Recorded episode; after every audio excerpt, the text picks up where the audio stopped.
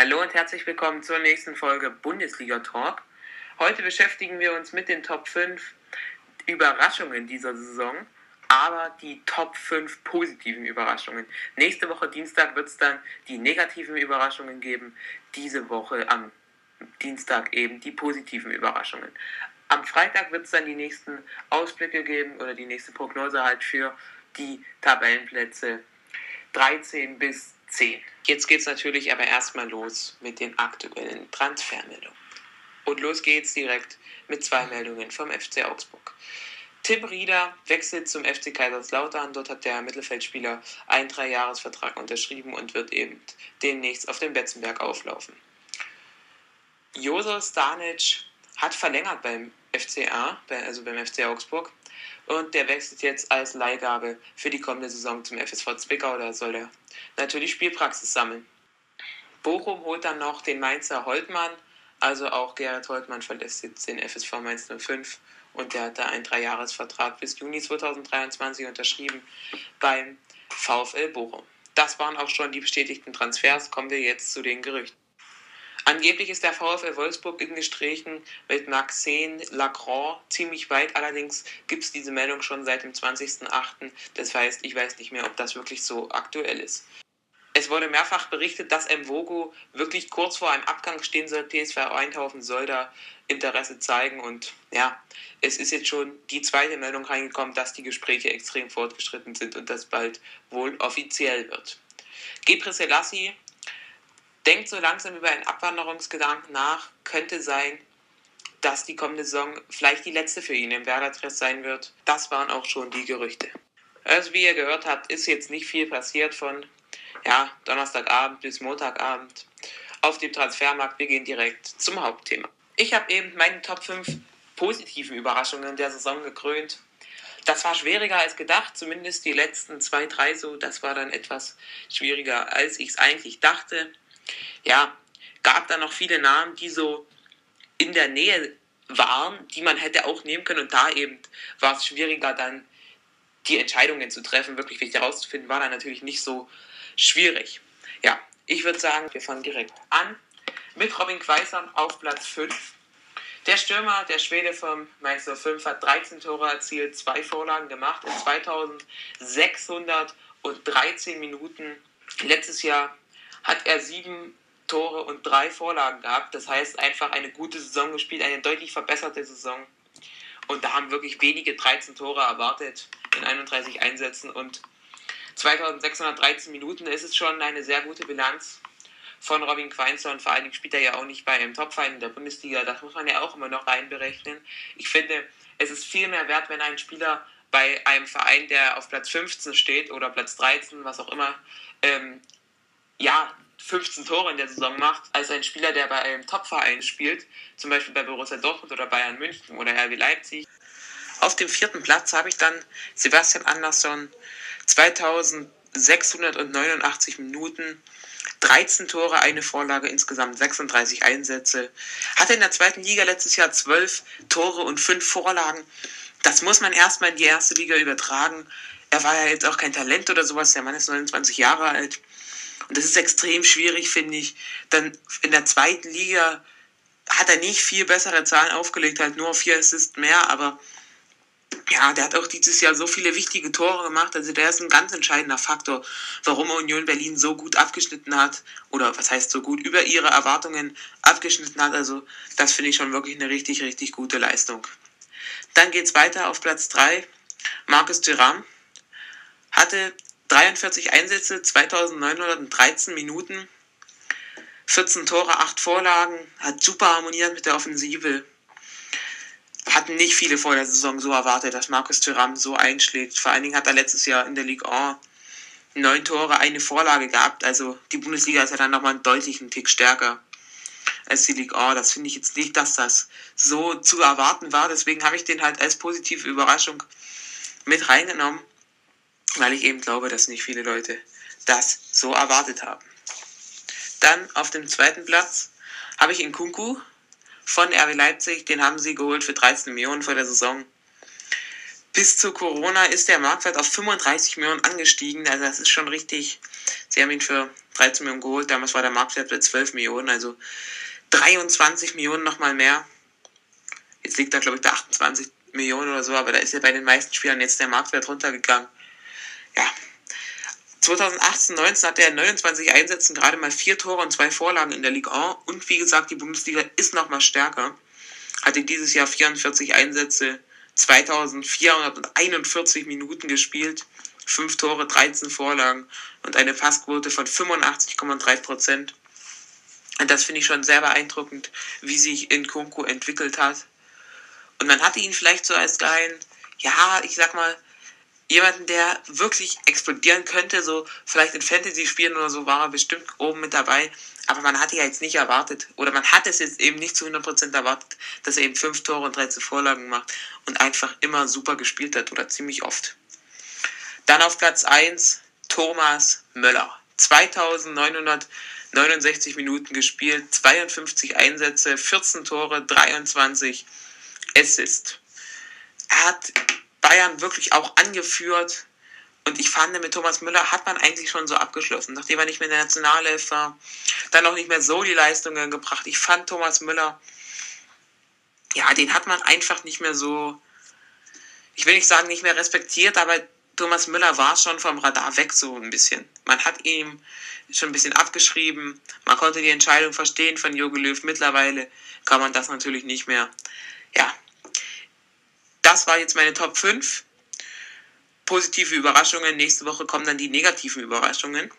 Ich habe jetzt für jedes Team noch einen Spieler rausgesucht, der vielleicht in der engeren Auswahl war, manche nicht, aber halt für jedes Team habe ich noch eine positive Überraschung. Und bei den Teams, wo jetzt schon die Spieler dabei waren, von den, ähm, von den Top 5, von denen habe ich jetzt andere Spieler genommen.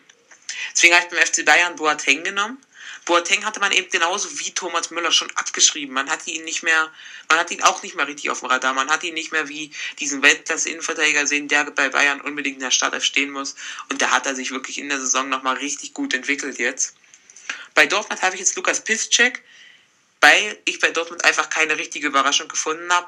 Und für mich Lukas Piszczek dann wenigstens nochmal eine Überraschung, dass er seine Saison oder seine Leistung in dieser Saison halt nochmal halten konnte weil ansonsten habe ich bei Dortmund einfach nicht wirklich was gefunden.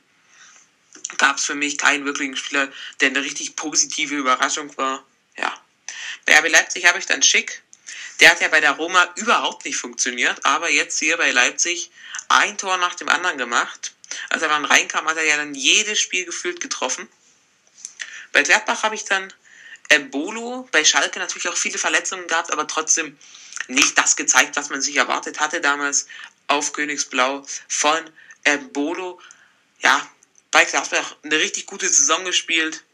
Da waren ja sowieso die Offensivkräfte mit Marcus Thuram, Alessandro Blair und Embolo richtig gut dabei. Nicht umsonst steht der Gladbach auf Platz 4 nächstes Jahr in der Champions League oder halt Qualifikation und dann, ja. Bei Bayer Leverkusen ist es mir ebenfalls schwer gefallen, eine Überraschung zu finden. Genauso wie beim BVB habe ich dann Wirtz genommen, den jungen Mann, der 17-Jährige, den man dann am Ende der Saison nochmal reingeschmissen hat. Hat mir echt ganz gut gefallen, hatte wahrscheinlich keiner so wirklich auf dem Zettel, dass der in dieser Saison nochmal ein bisschen eine Rolle spielt. Weil ansonsten habe ich da nichts Großes gefunden, außer vielleicht der Wintertransfer. Den fand ich auch richtig gut, der brasilianische Innenverteidiger, der da gekommen ist. Ja. Bei Offenheim fiel es mir auch ein bisschen schwierig, da habe ich dann Posch genommen, den 23-jährigen Österreicher in der Verteidigung. Hatte jetzt auch niemand so wirklich auf dem Zettel und hat ordentlich gespielt, also eine gute Leistung.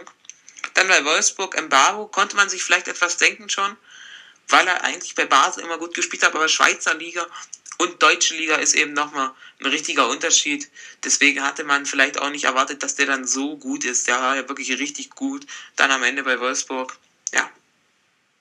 Dann bei Freiburg habe ich Schwole, der ja mittlerweile schon zur Hertha gewechselt ist habe ich als Spieler der Saison oder als Überraschung der Saison vielleicht gekürt bei Freiburg. Ja, er war ja auch immer schon ein grundsolider Torwart, aber diese Saison war ja wirklich richtig gut. Ich mache vielleicht nochmal Spieler der Saison für jeden Verein. ja, muss ich gucken, ob ich das vielleicht nochmal vor der Sommer, äh, bevor die Saison weitergeht, irgendwie eingeschoben bekomme. Dann habe ich bei der SGE aus Frankfurt, also Eintracht Frankfurt, habe ich Silva genommen, den portugiesischen Stürmer. Zwölf Tore gemacht, keine schlechte Saison gespielt. Ja, war vielleicht, war, hatte schon das Potenzial dazu, aber es war jetzt nicht garantiert, dass er wirklich so gut spielt. Dann bei der Hertha, oder ich fand jetzt nicht, dass er unfassbar gut gespielt hat, aber zwölf Tore sprechen ja dann schon bei einem Stürmer für sich. Ja, bei der Hertha habe ich dann Vedat, Ibisevic, pardon, hat auch wieder gut gespielt, auch wieder seine paar Türchen gemacht und das ist einfach, das finde ich eigentlich beeindruckend, auch wenn ich ihn jetzt nicht so sympathisch finde, so im Fernsehen, was man so sieht. Ja, aber da, ich kenne ihn ja nicht, deswegen, ich finde ihn jetzt nicht, ich mag ihn jetzt nicht so gern, aber ist, man muss einfach sagen, dass es eine beachtliche Leistung ist, für sein Alter jedes Jahr nochmal da seine Türchen zu machen und auch dieses Jahr wieder ein paar Tore gemacht und die sind dann halt irgendwann auf Dauer wichtig. Ja, bei Union bei Union habe ich jetzt dieses Jahr ähm, Raphael Giekewitz genommen. Hat einfach nochmal ein Jahr gezeigt, dass er ein richtig guter Torwart sein kann. Und ich finde einfach richtig starker Torwart. Und man hätte es vielleicht auch nicht so erwartet, dass er in der Bundesliga so stark hält. Bei Schalke habe ich dann Armin Harid mit seinen ganzen Skandalen auch nicht mehr in der Vergangenheit so Leistung gebracht. Das war jetzt nicht mehr unfassbar das Gelbe vom Ei. Deswegen, ja, das ist schon eine beachtliche Leistung da gewesen von Amin Harid, dem Marokkaner. Also da war ich auch überrascht, dass der dann so stark teilweise aufgespielt hat. Bei Mainz habe ich Saint-Justy. Ich kannte ihn jetzt nicht so vom Namen her, habe mich dann letztendlich überzeugt, fand ich, hat eine gute Saison gespielt. Immer wenn ich meine Spiele geguckt habe, fand ich, dass er da recht stark war. Bei Köln habe ich John Cordova, war schon stark in der zweiten Liga, natürlich mit seinen 20 Toren, aber die gleiche Sache eben wie bei Sebastian Andersson erst. Man muss das dann auch erstmal in die erste Liga transportieren. Das ist nicht so einfach. Hat er auch wieder ordentlich Tore gemacht, zwölf Stück, wenn ich mich nicht irre. Also da hat er wirklich auch richtig gut aufgespielt und war auch ein wichtiger Bestandteil zwischendurch für Kölns gute Serie, da wo sie fast jeden geschlagen hat. Dann bei Augsburg rufen Vargas, den Schweizer, der hat mir richtig gut gefallen, auch wenn er jetzt nicht die extremen Zahlen aufgelegt hat. Sein Tempo-Dribbling, seine Ballführung und auch hin und wieder mal seine Abschlüsse, die haben mir schon richtig gut gefallen. Der ist mir gleich am Anfang schon aufgefallen bei Augsburg, wenn ich da mal irgendwas von denen gesehen habe, fand ich den wirklich immer ziemlich, ziemlich gut. Von Bremen hatte ich dann Sargent, ja, es gab ja keine positive Überraschung so richtig, außer Sargent vielleicht, dass der da am Ende der Saison nochmal ganz gut aufgespielt hat weil bei Werder Bremen hat ja wirklich jeder unter seinen Möglichkeiten gespielt. Hatten nochmal ordentlich Verletzungspech. Vielleicht noch Leonardo Bittencourt, der sich ja wirklich reingehauen hat und das eine oder andere wichtige und auch schöne Tor erzielt hat. Aber ich habe mich dann letztendlich für Sargent entschieden, der jetzt schon in der Bundesliga angekommen sein müsste. Ja. Bei Düsseldorf habe ich dann Rufen Hennings, der es einfach noch ein Jahr in der Bundesliga geschafft hat. Auch mit einem, wieder mit einem, wieder was ich erst schon erzählt habe, dass ich es eben finde, dass eine Leistung naja, besser bewertet sein müsste, vielleicht bei einem schlechteren Verein 15 Tore oder so zu machen, als bei einem Superverein, wie jetzt zum Beispiel Borussia Dortmund, Bayern München und eben nicht bei, Fortuna Düsseldorf, die eben abgestiegen sind.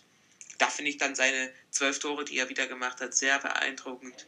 Das ist wirklich Jahr für Jahr zeigt er, was er kann. Und eben auch in der Bundesliga. Und deswegen habe ich ihn nochmal als Überraschung, weil er nochmal gezeigt hat, dass er so stark ist. Zum Beispiel kann ich mir bei Anderson kann ich mir vorstellen, dass dann nächstes Jahr vielleicht nur noch sechs Tore kommen oder sieben. Weil es eben ein Jahr ist.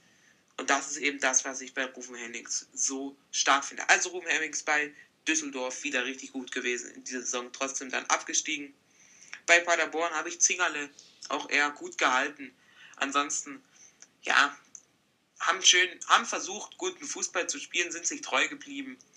Aber es war ja eigentlich von vornherein klar, dass Paderborn nicht die größten Chancen haben wird. Deswegen konnte ich da jetzt auch so von den Offensivspielern oder so oder von den Feldspielern jetzt eigentlich keine so richtige Überraschung ausmachen. Und Zingerle hat schon immer nicht schlecht gehalten, das muss man schon einfach mal so sagen. Ja, das waren jetzt meine Überraschungen der Saison, jeweils die Top 5 positiven und eben die Top Überraschungen der Saison positiv auch für halt jeden Verein. Da wird es dann nächste Woche Dienstag die negativen geben. Und am Freitag kommt die nächste Saisonprognose für die Tabellenplätze 13 bis 10. Ich würde sagen, danke, dass ihr mir zugehört habt. Bis zum nächsten Mal und ciao.